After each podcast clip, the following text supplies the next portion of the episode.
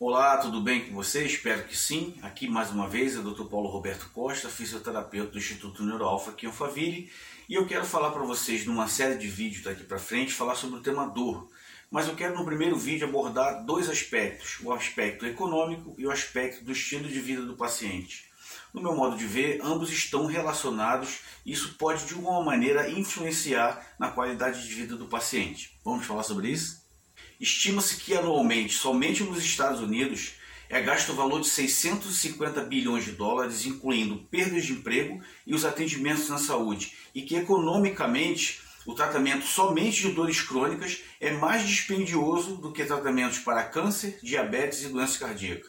Atuando há quase 15 anos na fisioterapia, eu observei que muitos pacientes já haviam sido submetidos a inúmeros tratamentos, gerando obviamente gastos excessivos. Em geral, as dores que esses pacientes apresentavam tinham um aspecto multifatorial, excetuando aqueles pacientes que sofriam traumas ou que sofreram acidentes ou que eram portadores de síndromes genéticas. Mas o que me chamava mais atenção era o estilo de vida desses pacientes que era determinado por seus hábitos diários.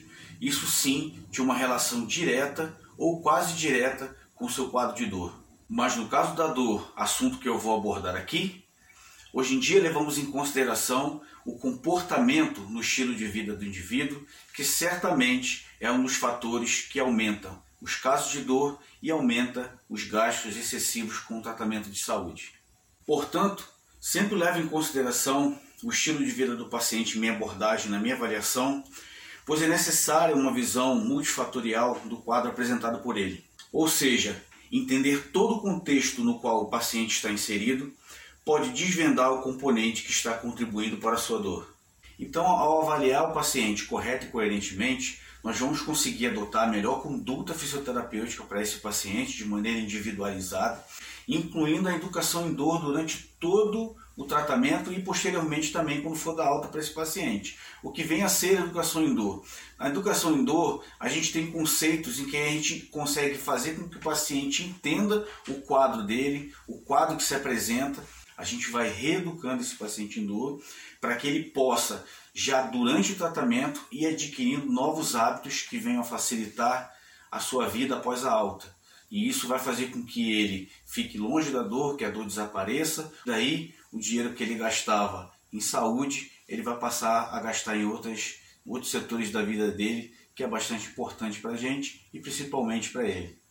Durante muito tempo, a abordagem relacionada à dor levava em consideração as alterações ocasionadas nas estruturas do corpo, como músculo, tendão, ligamento e ossos, entre outros.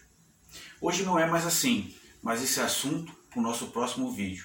Gostou desse conteúdo? Compartilhe com seus amigos, compartilhe com aquela pessoa que está precisando saber mais sobre a atuação da fisioterapia no que diz respeito à dor. Obrigado, um grande abraço, Dr. Paulo.